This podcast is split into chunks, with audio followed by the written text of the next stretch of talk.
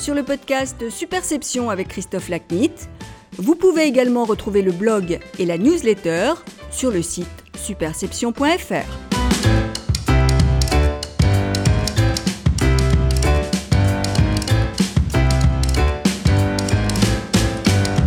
Bonjour, je suis ravi de vous retrouver pour ce nouvel épisode du podcast Superception. Aujourd'hui, mon invité est Géraud de Vaublanc, président des agences de communication GV2V et Fracado Pur, et auteur du livre Image, réputation, influence, comment construire une stratégie pour vos marques, qui vient de paraître aux éditions Duno et auquel j'ai eu le plaisir de contribuer un modeste témoignage. Giraud et moi nous connaissons depuis les bancs de l'école en communication du CELSA, et notre conversation est donc encore plus informelle que celle auquel je vous ai habitué avec mes autres invités.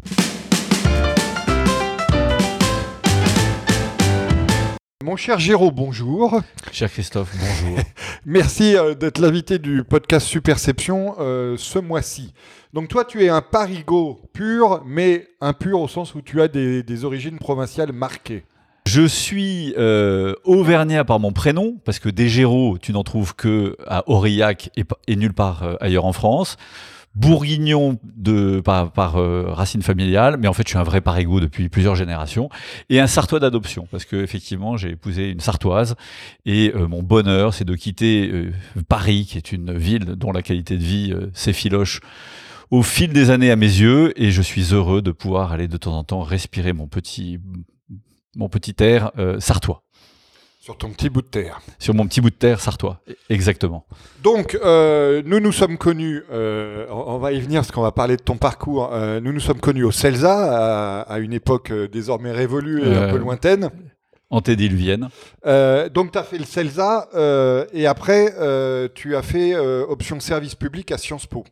Euh, Est-ce que quand tu as fait Sciences Po, bon, moi je connais la réponse, mais on va, on va, on va faire du suspense, euh, tu avais déjà cette idée de travailler dans, dans la com ou est-ce que euh, ce passage par service public te prédisposait éventuellement à, à d'autres destinées que notre beau métier? Alors, pourquoi le CELSA au départ? Parce que j'ai une passion pour l'écriture et que je voulais être journaliste. Euh, et finalement, je me suis aperçu que le journalisme n'était pas fait pour moi, pour X raisons. Euh, euh, et donc, j'ai décidé de prolonger mes études pour essayer de m'offrir une formation un peu plus généraliste.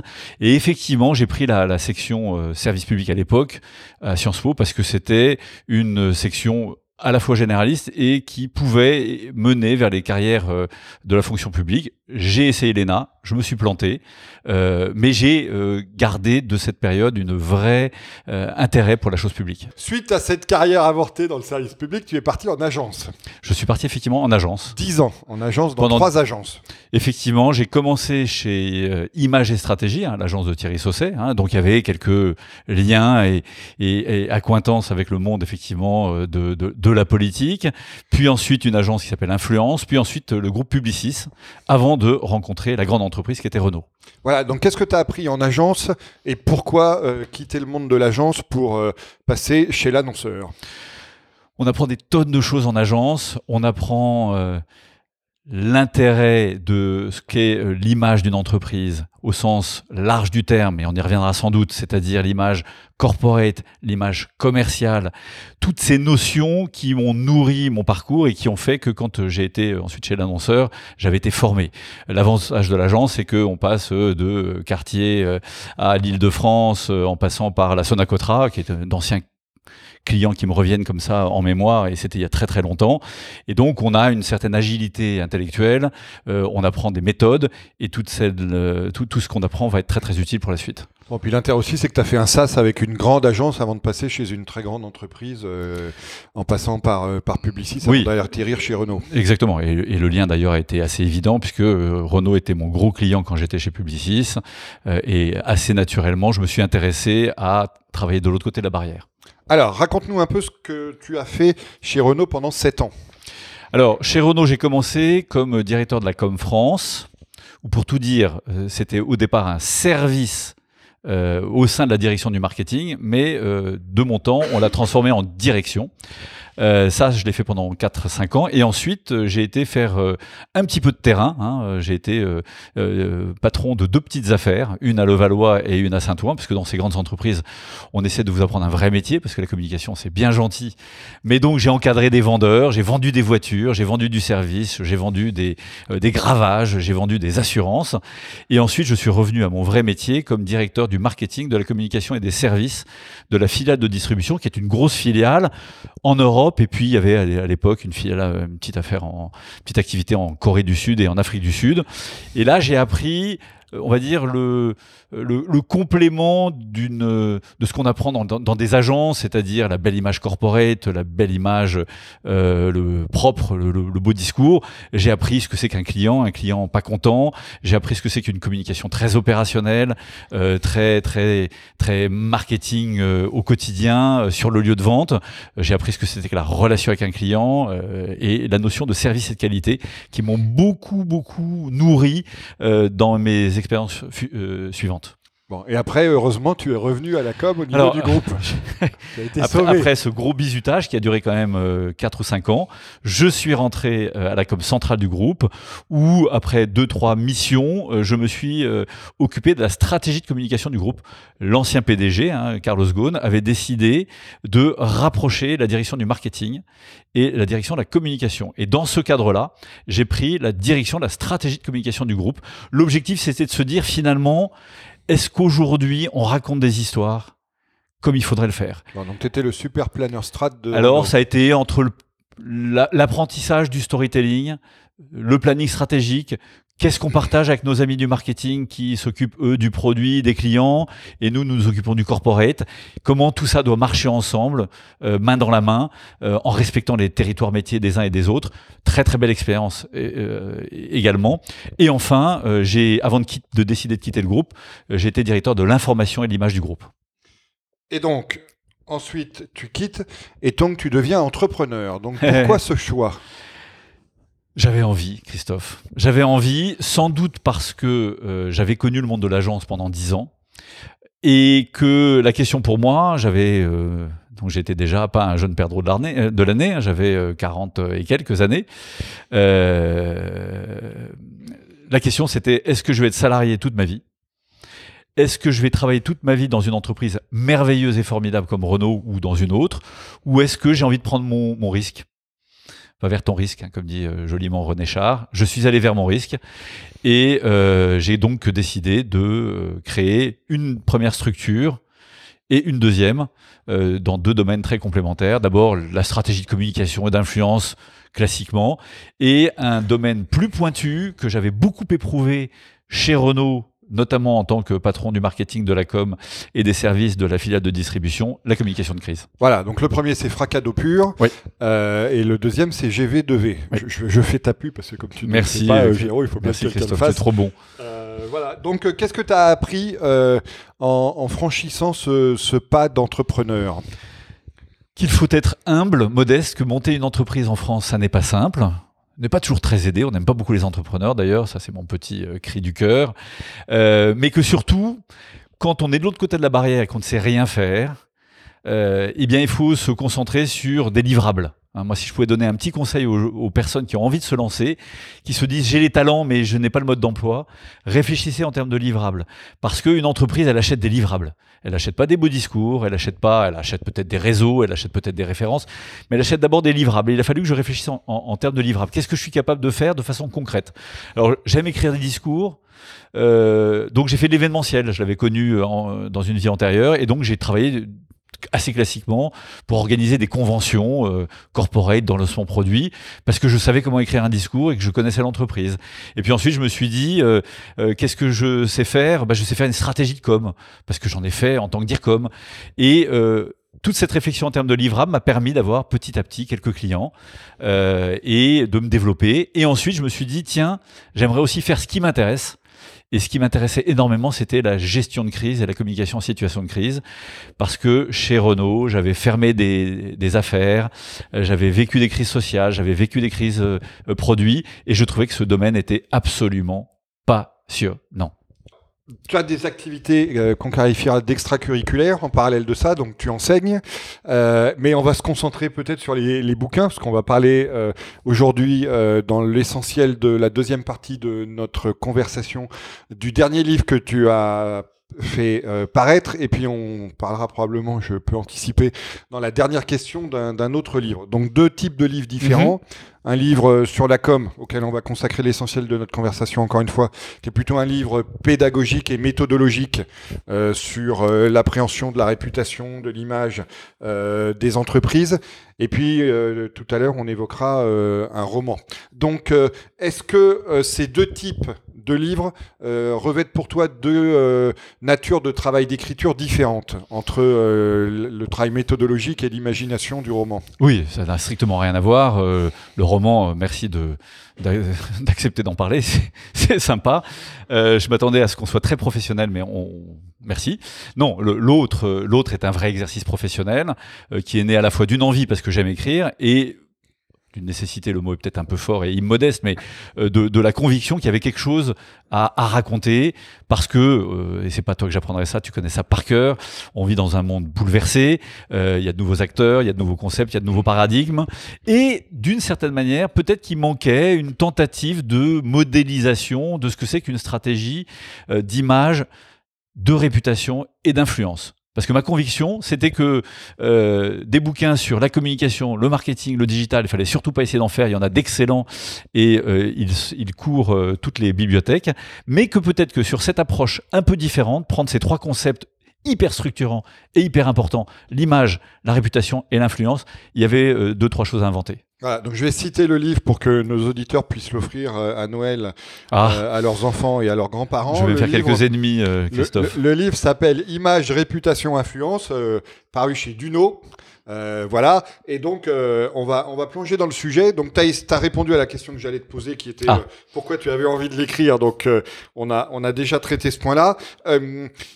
Donc, le, le, livre, il est il bénéficie euh, d'une euh, très belle préface de Franck Ribou. Ouais, formidable. Et donc je voulais te, te t'interroger sur deux points saillants à mes yeux de, de la préface. Donc euh, Franck Ribou, c'est le, le, président d'honneur de Danone, parce qu'aujourd'hui il est, il est retiré de la gestion euh, opérationnelle. Et il insiste notamment dans son introduction sur euh, le, le, besoin de cohérence entre les différentes actions de l'entreprise et puis évidemment entre ses actions et, et ses paroles. Walk the talk, comme disent nos amis américains. Euh, en quoi, à tes yeux, la révolution numérique rend-elle cet impératif de cohérence encore plus euh, décisif? Oui, effectivement, cette préface est vraiment intéressante à lire parce qu'il insiste, euh, et on a l'impression que ce n'est pas un discours de sa part quand on voit le parcours de son entreprise ou de son ex-entreprise, sur cet impératif de cohérence qui est d'autant plus crucial aujourd'hui avec le digital, avec la révolution numérique, tout simplement parce que euh, le digital a créé une explosion des points de vue, une multiplication des points de vue, d'un nombre de parties prenantes extraordinaire, avec comme conséquence assez basique, hein, je ne suis pas le premier à le dire, c'est que l'image d'une entreprise n'est plus du tout contrôlée par elle, euh, elle est contrôlée par des parties prenantes, et que si on dit des choses, on en fait d'autres, que les choses ne sont pas claires, eh bien comme cette image elle est faite par des personnes qui sont en dehors de l'entreprise, beaucoup, même si les employés ont un, rôle extrêmement important, eh bien très très vite, l'image devient totalement floue, incohérente, faible, euh, se délite et euh, on devient euh, pour une entreprise, on rentre dans une espèce de cercle vicieux où il y a où, l'image devient très très faible, la réputation s'en ressent, etc., etc. Donc pour moi c'est vraiment ça le sujet.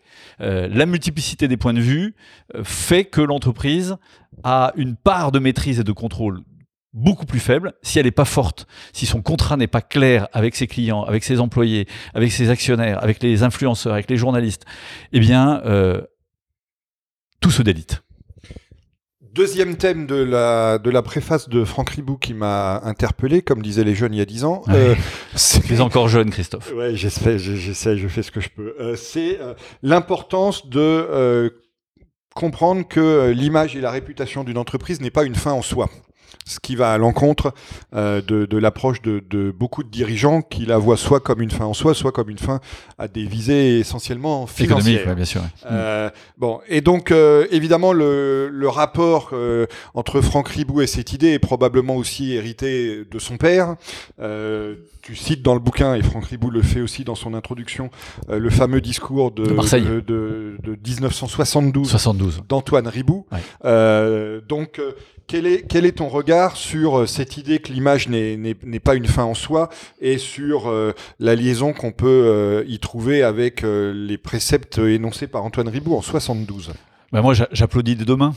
Si, tu permets, j'ai juste repris cet extrait parce que je pense que pour nos auditeurs, c'est un discours que moi personnellement j'ai redécouvert, enfin j'ai découvert, pardon, à l'occasion de ce livre. Il est magnifique. Il date de 72. Alors c'est très court, hein, je vais vous faire un extrait. C'est-à-dire 50 ans avant la loi Pacte, hein, où on parle aujourd'hui de raison d'être, etc. Peut-être qu'on en parlera tout à l'heure. Antoine Ribou, devant un parterre euh, de chef d'entreprise. À l'époque, ça s'appelait le CNPF, totalement euh, euh, effrayé. Le devancier euh, du MEDEF. Le devancier du MEDEF, effectivement. Effrayé et un peu choqué, leur a dit à un moment, il n'y a qu'une seule terre, on ne vit qu'une seule fois. Nous devons nous fixer des objectifs humains et sociaux. Le nouveau défi de l'entrepreneur, c'est d'arriver à équilibrer, à intégrer quatre valeurs, l'efficacité, la solidarité, la responsabilité et la personnalisation. Le rôle à la responsabilité du chef d'entreprise prend dès lors une nouvelle dimension.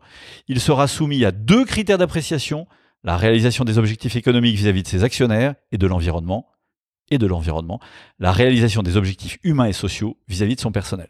Donc on voit bien que dans cette pensée qui paraît peut-être un peu banale aujourd'hui, et encore, hein, je vois que je Christophe me dodeline parce qu'il me fait un peu les gros yeux, elle est banale en tout cas dans le discours. Euh, en tout cas, elle est banalisée ou elle est plus banale. On est en 72. Euh, ça paraît totalement inimaginable. Eh bien, on voit bien que dans la, dans la tête d'Antoine Ribou, il y a deux objectifs d'un côté, euh, les objectifs économiques et d'un autre côté, les objectifs humains et sociaux. Donc, clairement, euh, son fils, Franck, reprend l'idée de dire bah, l'objectif, c'est pas la réputation, c'est pas l'image. Que sont la réputation et l'image Et euh, Ribou, le, Franck Ribou le dit dans sa préface ce sont à la fois des thermomètres, parce qu'à un moment, c'est bien de se situer, et des outils voire des leviers, mais pas une fin en soi. Et je pense que le fait de ne pas mettre euh, la fin, alors qu'il n'y a que, que, enfin, de ne pas mettre à, l'envers l'ordre entre les moyens et la fin est est, est, extrêmement sain, est extrêmement sain, parce que euh, si on commence à avoir des objectifs de réputation et d'image sans passer par l'essentiel, c'est qu'est-ce qu'on a raconté, quelle est notre raison d'être, euh, quel est le contrat qu'on a envie de passer avec ces différentes parties prenantes, on risque d'être opportuniste, voire cynique, et de se planter euh, là aussi très largement. Alors, ce point étant fait sur la préface, passons au, cœur du bouquin. Donc, dans le bouquin, toi, tu proposes une, euh, analyse et une méthode opérationnelle euh, pour que les entreprises valorisent leur image, nourrissent leur réputation et accroissent leur influence. Alors déjà, pour poser le cadre et que tout le monde parle de la même chose, est-ce que tu peux euh, définir ce que tu entends dans le bouquin par image, influence et réputation respectivement, s'il te plaît? Oui, Christophe. Tu es bien. Euh, alors, bon, je m'adresse au blog de Superception, donc je pense que je ne vais pas vraiment te surprendre parce que le mot perception est au cœur de tout ça, évidemment, et tu l'as théorisé toi aussi. Donc, l'image, c'est quoi? Bah, C'est le résultat de toutes ces perceptions qu'elles soient positives, négatives, neutres, qu'ont différents publics, et là ils sont très nombreux, les employés, les clients, les journalistes, les influenceurs, les leaders d'opinion, d'une entreprise. Alors parfois cette perception ne résulte que du bouche à oreille, que de euh, l'appréciation ou non d'une publicité, mais c'est assez rare. La plupart du temps, cette perception résulte de ça, bien sûr, mais aussi d'une expérience d'un produit, d'une expérience d'une marque, d'une expérience d'un service. Hein. Et moi, j'ai beaucoup appris sur le service, on en parlait tout à l'heure, dans, mon travail euh, dans la distribution, automobile. Euh, donc, euh, on a euh, clairement deux conditions pour avoir une image forte. La perception doit être essentiellement positive. Et on en revient à notre cohérence de, de la préface. Yes. Elle doit être aussi complètement cohérente, cette perception. Parce qu'une très belle perception pour certains, une très mauvaise pour d'autres, ça ne marche pas. Hein. Il faut une homogénéité, euh, autrement, ça ne marche pas. La réputation, plus rapidement, bah, euh, je dirais, pour être très simple, c'est une bonne image qui dure. Malgré les aléas. Et l'influence, qui est un beau concept assez compliqué, qui a été euh, analysé par euh, plein de champs, notamment l'intelligence économique, euh, et notamment l'école de guerre économique, hein, bien connue, qui a beaucoup travaillé sur ce, domaine-là. Je dirais que l'influence, c'est tout simplement la capacité d'utiliser la réputation au service d'un ou plusieurs objectifs. Et souvent, bien sûr, hein, il n'y a pas d'état d'âme à cela, vendre, créer de la préférence, débaucher les meilleurs, etc. etc. Donc voilà pour ces trois concepts qui sont à la fois définis simplement, même s'ils sont subtils. Alors, euh, cela étant euh, posé, qu'est-ce que tu vois comme impact principaux, on va, on va, on va, on va faire évidemment synthétique, euh, de la révolution numérique sur ces différents champs? Bah, le, La révolution numérique, sur l'image, on l'a dit, c'est le risque que de, non-maîtrise. Hein. donc, très clairement, euh, la révolution numérique sur, l'image consiste pour une entreprise à être encore plus claire dans son contrat, euh, encore plus cohérente, pour mieux maîtriser, puisque, encore une fois, l'image est faite par les autres.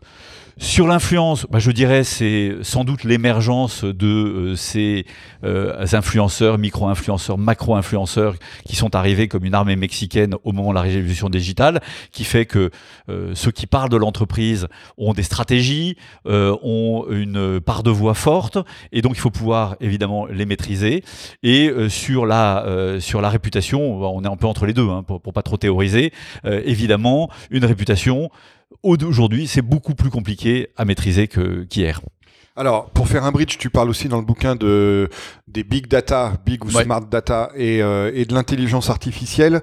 Euh, Est-ce que tu as des, des points particuliers à, à, évoquer par rapport à ces deux enjeux que, que tu cites aussi? Alors oui, euh, assez rapidement, parce que les, enfin, on, pourrait être très long, mais pour moi, ce qui me paraît extrêmement intéressant dans le monde de l'image, de l'influence, de la réputation, par rapport au big data, c'est la fantastique possibilité pour une entreprise de mieux connaître ses publics, mieux connaître les moments où elle peut s'adresser à eux, et de pouvoir, par exemple, travailler sur des logiques de marketing communautaire, hein, euh, qui sont pour moi euh, un outil extrêmement puissant qui a le vent en poupe, qui consiste à inverser la logique traditionnelle du marketing, on va dire, euh, à, la, à, la, à la Kotler, hein, le marketing vertical. J'ai un client, je le cible. Euh, le marketing communautaire, c'est je ne suis pas agressif parce que euh, euh, on considère que cibler un client, c'est effectivement un peu guerrier. J'écoute une communauté, j'écoute sa manière de fonctionner, ses attentes, ses aspirations. Et comme j'ai des, non pas big data, mais des smart data, c'est-à-dire des data que je peux enfin traiter de façon intelligente, j'ai toute la connaissance qui fait que je vais pouvoir me mettre intelligemment, sans agressivité, sans coercition, au service de cette communauté. Donc ça, c'est vraiment l'apport des big data dans le monde de la communication, de l'image, de l'influence et de la réputation. Quant à l'intelligence artificielle, je dirais qu'il y a peut-être d'autres domaines euh, pour lesquels euh, l'intelligence artificielle a, a, déjà commencé à pas mal révolutionner. Hein. On pourrait parler de l'industrie, hein. euh, mais en matière de communication, l'automatisation de certaines tâches à faible valeur ajoutée, euh, comme euh, dans, le monde de la génération automatique du langage, peut avoir un grand avenir et les entreprises, les directions de la communication vont devoir se poser la question de qu'est-ce que je peux automatiser comme communication euh, notamment par exemple dans, euh, dans la communication interne où il y a des choses assez répétitives. Et puis dans le monde de, de la publicité, bien sûr, c'est la publicité programmatique où l'intelligence artificielle a depuis très très longtemps commencé à rendre cette publicité jugée traditionnellement de plus en plus intrusive, plus acceptable. Alors, un autre thème que tu évoques dans le bouquin sont les l'évolution des influenceurs. Donc, il y a les influenceurs traditionnels, journalistes, etc., dont, l'aura, on va dire, décline. Et puis les nouveaux influenceurs, youtubeurs, blogueurs, etc., qui, qui, qui se construisent une, une place au soleil. Donc, comment vois-tu l'évolution dans les prochaines années euh, de ces influenceurs euh, traditionnels et de ces nouveaux influenceurs? On va en prendre quelques-uns seulement parce qu'ils sont très nombreux, ah, mais euh, je parle pas mal des journalistes dans, dans, le, dans le livre. Typiquement, ça fait partie de ces influenceurs qui sont en crise. Et euh, j'ai eu l'immense chance de pouvoir euh, échanger avec Laurent Bazin, ce journaliste bien connu, qui a une très belle réflexion sur, sur le journalisme et qui parle de cette crise du journalisme. il dit, je vais le citer parce que je trouve que c'est vraiment très fort ce qu'il dit, le journalisme est en démocratie l'équivalent d'un rein pour le corps humain. Il est là pour filtrer et on sait que lorsque le rein fonctionne mal, on tombe vite malade. Or aujourd'hui, dit-il, on est dans une crise, euh, non pas de l'urgence que le journalisme a, vécu depuis un certain nombre d'années, mais de la précipitation à cause de la fameuse pression des médias sociaux, à cause de la fameuse pression euh, des chaînes euh, d'information continue. Et si le métier ne se réinvente pas, il va mourir. Même si, dit Laurent Bazin, et moi je suis vraiment très très en phase avec lui. Il dit que son métier, c'est de chercher la réalité, de la recueillir, de la filtrer, puis de la rapporter. Hein. c'est c'est ce que fait normalement le reporter, c'est la même origine, à ceux qui n'ont pas accès à cette information, c'est-à-dire au plus grand nombre. Et donc, euh, moi, je pense, et, je, je m'inscris dans ce qu'il raconte, que le journaliste n'aura un avenir que s'il revient à cette fonction initiale. Aller sur le terrain, sans idée préconçue, concevoir d'être en retard pour être meilleur, donc euh, chercher à, à courir avec les blogueurs, avec ceux qui tweetent, ça n'a aucun sens pour un journaliste. Accepter la réalité sous ses formes multiples, la traiter et la remettre en perspective, c'est un énorme job, un, job dont a besoin la démocratie. Euh, ce, type d'influenceur est en crise aujourd'hui, il faut qu'il se réinvente. Ceux qui ont le vent en poupe, inversement, bah, c'est classiquement euh, les youtubeurs, euh, les blogueurs bien sûr, avec un risque, là aussi, bah, c'est la crédibilité on sait très très bien que euh, le monde euh, de l'influence s'est marchandisé. Au départ, un blogueur, c'était un passionné qui voulait euh, partager sa passion, un youtubeur aussi, et puis on sait très bien que les marques se sont intéressées à eux. quand on a des audiences de 100 millions de, de followers ou de fans, évidemment, ça fait réfléchir les marques, mais là aussi, jusqu'où et jusqu'à quand, puisque on est dans un monde de suspicion. Hein, toutes les enquêtes, celle du CVPOF, euh, celle d'Edelman, et tu les connais très bien, euh, Christophe, démontrent que la confiance euh, est une denrée quasi inexistante aujourd'hui. On n'a plus confiance ni dans les médias, ni dans les entreprises, ni dans les politiques, ni dans les syndicats, ni dans les ONG. Eh bien, pas plus dans les influenceurs demain s'ils ne montrent pas qu'ils apportent quelque chose. Et ce qu'on demande à un influenceur, c'est d'apporter sa conviction, sa passion, son avis. Euh, si on s'aperçoit qu'il rentre dans une relation commerciale, euh, attention danger. Et euh, je voudrais juste vous faire partager, parce que là aussi, dans ce bouquin, et je le dirai peut-être plus, plus, plus tranquillement tout à l'heure, j'ai eu cette immense chance d'avoir énormément de grands témoins. j'ai demandé à Olivier Simelière, hein, le, blogueur très connu, qui est, un collègue et, et, un ami, et de Christophe et de moi-même, qui analyse cette, cette intéressante tendance des influenceurs il dit, face à certains influenceurs opportunistes qui se contentent de placer des produits contre rémunération, sans avoir rien à raconter, le plus important c'est ça, sans avoir rien à raconter, le monde des influenceurs commence à subir un fort écrémage. Euh, par ailleurs, des pratiques douteuses, faux comptes, faux abonnés, sont de plus en plus dénoncés. Euh, c'est Unilever hein, qui l'avait fait euh, dès 2018. Donc, le monde des influenceurs, sous leur forme des youtubeurs, des blogueurs, a le vent en poupe, mais jusqu'à quand? Alors, autre question justement qui rentre un peu dans le, dans le même chapitre des, de l'interrogation par rapport euh, à l'avenir et de déterminer si une tendance est là pour rester ou pas, celle de la raison d'être. Ah ah. Alors, la raison d'être, euh, sujet euh, dont toi et moi parlons régulièrement dans nos écrits respectifs, est-ce que c'est une mode ou une tendance de fond? Et prise sous un angle différent, est-ce que c'est un nice to have ou un must have? Moi, j'ai envie de croire que c'est pas une tendance de fond et j'ai la conviction que ce n'est pas une tendance de fond pour deux raisons. Euh, parce que on est dans un monde de plus en plus transparent, on l'a dit. Cacher quelque chose, avoir des stratégies de détournement, ça ne marche plus. On se fait rattraper par la patrouille médiatique, juridique, politique. Euh, et deuxièmement, parce que ça, on va dire, c'est l'aspect un peu mécanique d'un monde de plus en plus transparent, parce que le monde a fondamentalement besoin de sens. Alors, la question, c'est est-ce qu'il y aura, est-ce que les cyniques. Euh, Donc tu veux dire que tu as l'impression que c'est une tendance de fond Moi, je pense que c'est. Oui, oui, je pense que c'est. dit que ça n'est pas une tendance de fond. Non, non, je, je- pour moi, alors je me suis mal exprimé. Ou Pour moi, moi c'est- qui- non, non, non. Pour moi, qui- c'est clairement une tendance de fond.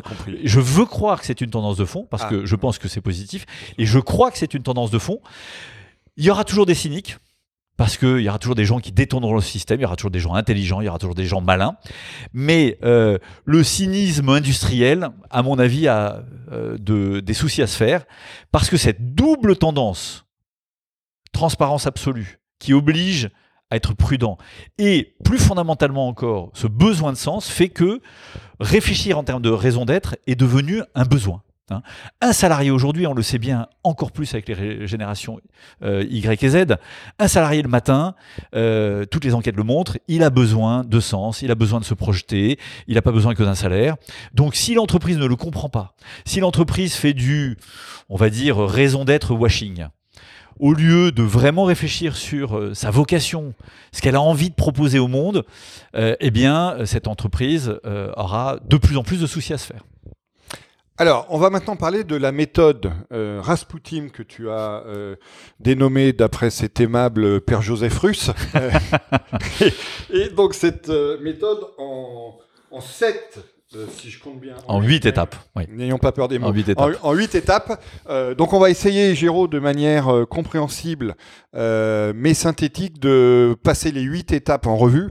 Alors, euh, il faut dire que dans le livre, euh, il y a aussi un intérêt pour euh, pour les personnes qui euh, qui euh, l'achèteront et qui l'utiliseront, c'est que tu as eu un questionnaire d'auto-évaluation euh, qui est assez simple et qui permet, euh, avant de rentrer plus profondément dans chacun des sujets, euh, de jauger là où l'entreprise euh, concernée ou l'organisation d'ailleurs euh, non publique euh, se trouve. Donc peut-être avant de rentrer dans chacune des huit étapes, tu peux nous donner la logique globale du système, de l'ensemble de la méthodologie, et puis après on va essayer de faire un survol des, huit étapes pour donner envie d'aller plus loin à nos chers auditeurs. Bien volontiers, Christophe.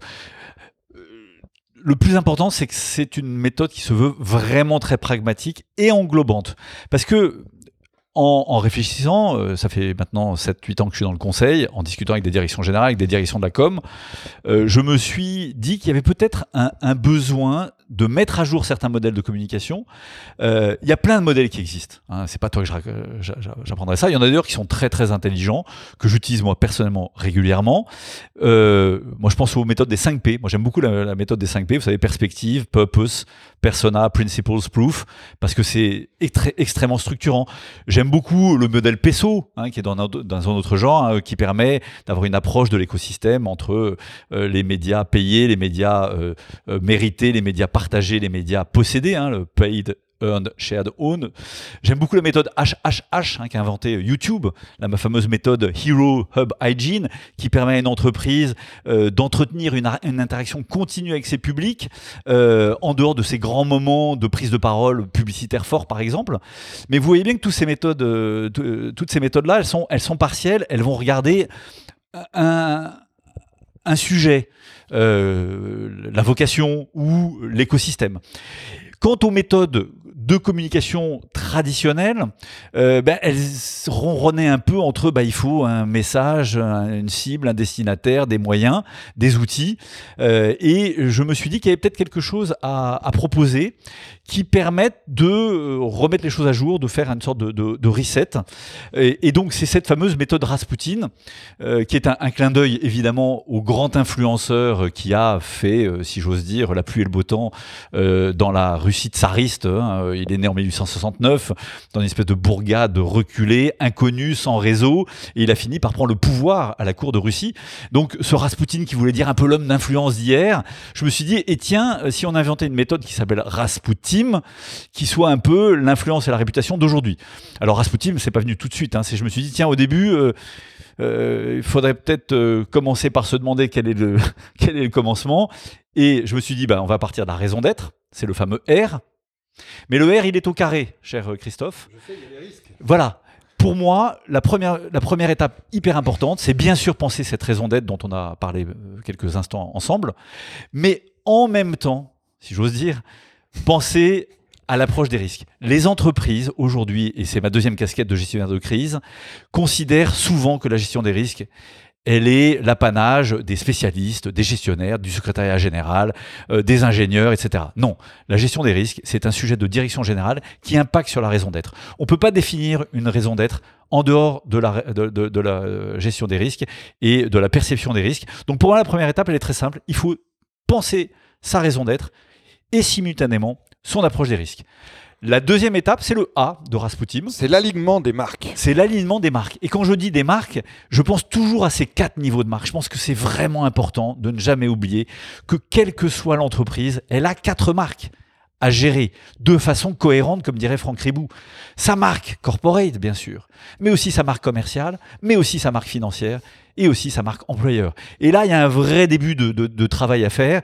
Et franchement, tu connais beaucoup d'entreprises, tu conseilles beaucoup d'entreprises, Christophe, on l'a souvent partagé, on ne donnera pas de nom, mais il y a beaucoup d'entreprises qui réfléchissent éventuellement euh, en termes corporate et commerciaux, et puis qui oublient la marque employeur et la marque financière. Et puis de temps en temps, euh, on pense pas à la marque euh, tellement corporate et on est focalisé parce que c'est la mode sur la marque employeur.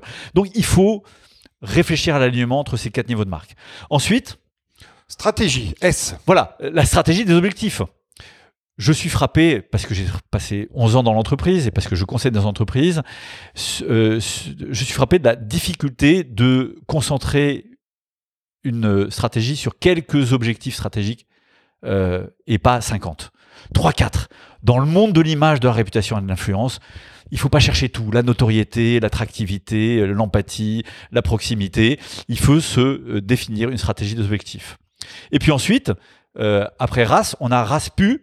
Pu, c'est les publics, les influenceurs et les communautés. Réfléchir par rapport à cet écosystème dont on a dit un tout petit mot tout à l'heure, qui est si vaste, il faut l'hiérarchiser aussi, avec des publics extrêmement prégnants. On a parlé des influenceurs tout à l'heure, des journalistes, des youtubeurs, des blogueurs. Très bien.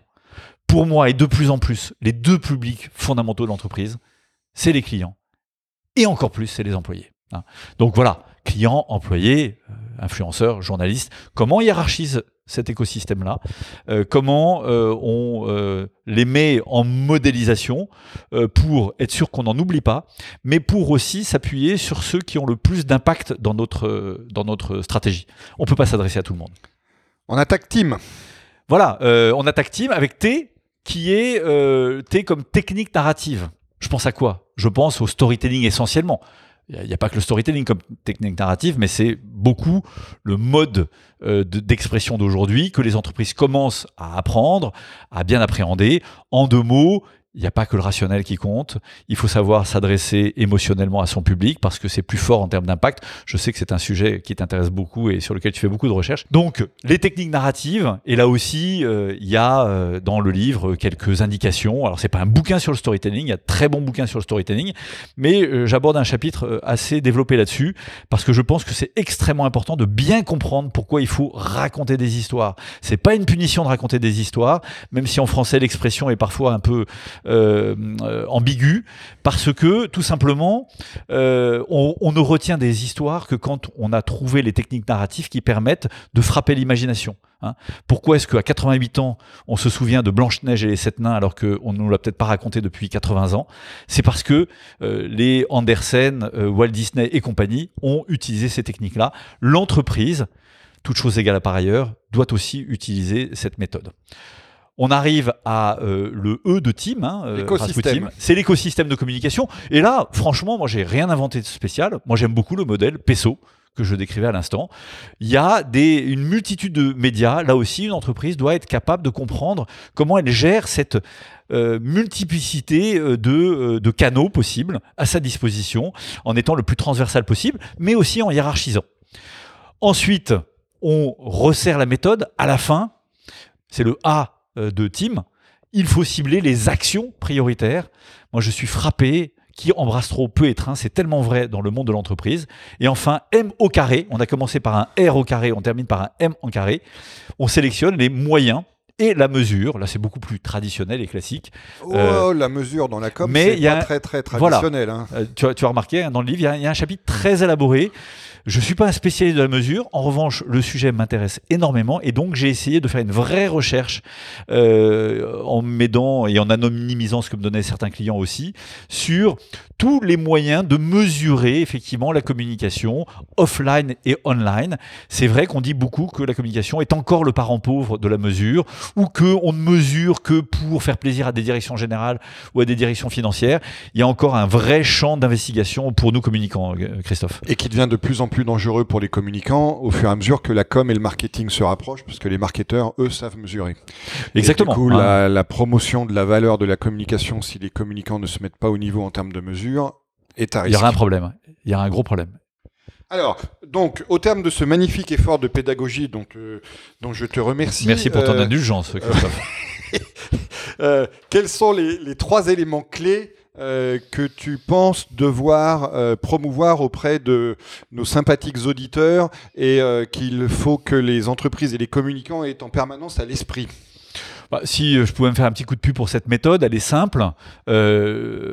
Pour moi, c'est une, une chose qu'on peut retenir. Alors, cette méthode-là ou une autre, mais en tout cas, vraiment mettre en perspective ces notions clés qu'on a évoquées pendant cette, cet échange vraiment sympathique. Je crois vraiment que prendre en compte la raison d'être, les risques, l'alignement, réfléchir en termes de public, de storytelling, ce sont des notions que une entreprise ne peut plus ignorer ou ne peut plus traiter, euh, on va dire de façon parcellaire, partielle et partiale. Elle doit le traiter en globalité. Le deuxième point, c'est que euh, il faut être pragmatique. C'est pour ça que dans ce livre, je propose un autodiagnostic. C'est simple les choses. Euh, Il n'y a pas de vérité révélée. euh, Il n'y a aucune entreprise qui fasse les choses parfaitement. Même des boîtes comme Danone, euh, qui ont des images euh, formidables, qui ont une marque, euh, euh, une valeur de marque fantastique, hein, qui font partie de ces quelques rares entreprises françaises euh, qui, euh, du classement Interbrand. hein, Il n'y en a pas beaucoup, une petite dizaine. Bah, même, ces entreprises-là, évidemment, ne sont pas parfaites. Mais en revanche, euh, elles ont une vision et elles sont très pragmatiques. Donc moi, je- euh, j'incite au pragmatisme et euh, je mets à disposition euh, de, mes futurs lecteurs, s'il y en a, euh, cet autodiagnostic qui permet à chaque fois de se dire, mais raison d'être, ça veut dire quoi pragmatiquement? Quelles sont les trois, quatre questions, pas plus? On n'a pas le temps. Qu'il faut se poser pour se dire, est-ce qu'on a une raison d'être qui commence à avoir euh, du sens? Pareil, quand on on dit hiérarchiser mes publics, euh, euh, c'est quoi les trois, quatre questions qu'il faut que je me pose pour me, me dire à la fin, est-ce que j'ai bien fait mon travail en termes effectivement d'écosystème de, de, de public? Euh, Donc c'est deux, deux, deux fondamentaux.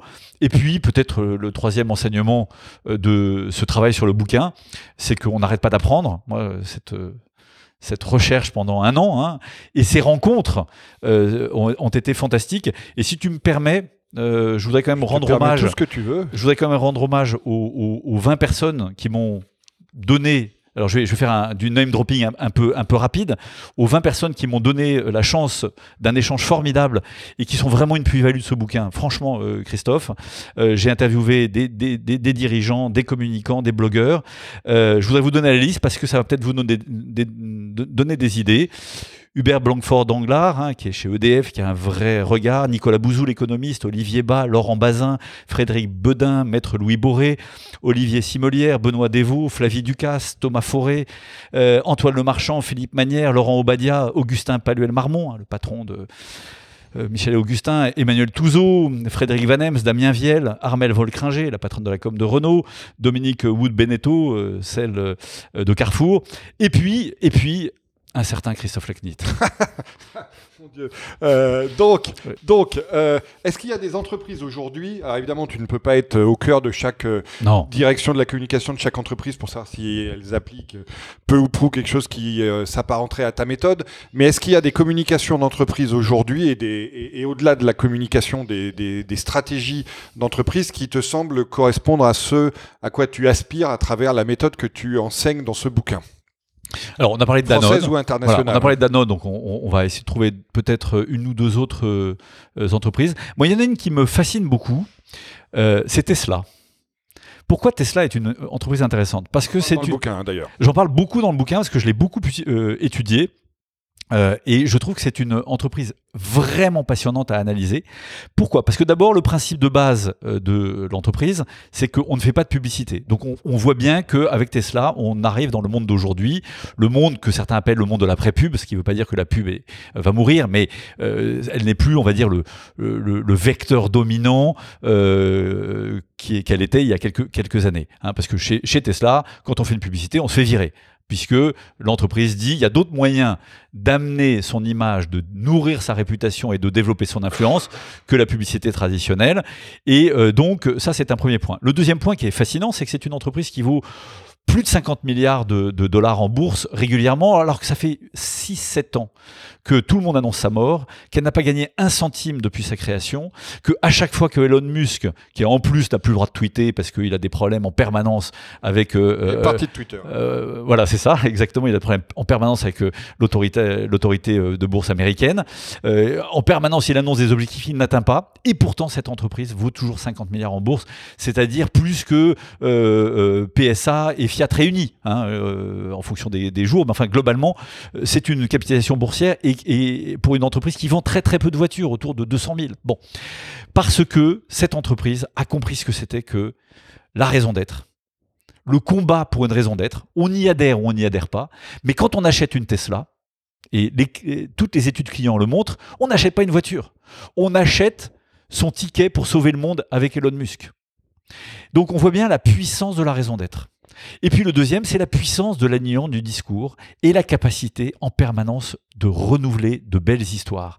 Il y a énormément de détracteurs. Il y a des gens qui détestent Tesla. Il y a des comptes Twitter qui s'appellent je déteste euh, Tesla.com, euh, euh, Born, Elon Musk, etc., etc. Mais il y a une telle part de voix qui est donnée à tous ces fans qui, eux, portent l'entreprise que dans le combat des anti et des pro-Tesla, jusqu'à maintenant, on verra de combien de temps ça durera, eh bien, ceux qui sont en faveur de Tesla gagnent, gagnent la bataille jusqu'à maintenant. Donc moi, je trouve que c'est une entreprise, du point de vue de la méthode Rasputin, très intéressante à observer, parce que franchement, il, coche toutes les cases la raison d'être, euh, l'alignement, le storytelling, l'écosystème, etc., etc. Alors, euh, mon cher Géraud, comme tu sais, euh, le, podcast Superception se termine traditionnellement par une question d'actualité que j'ai dévoilée un peu dans notre échange liminaire. Nous allons donc parler de ton deuxième livre euh, paru ces, derniers mois. Alors, il y en a un qui est paru ces derniers jours. Là, on va remonter un petit peu dans le temps. qui s'appelle donc Balcon comme la lune, magnifique titre, et qui est un roman. Donc peux-tu, s'il te plaît, nous faire le pitch euh, de euh, ce magnifique opus? Il s'agit de quatre copains euh, qui sont amoureux d'une même femme. et pour l'un, cet amour est totalement transi, dépasse, dépasse tout ce qu'il pouvait imaginer de l'amour qu'un homme peut avoir pour une femme. Et malheureusement, cette femme les conduit et ils décident de se euh, venger.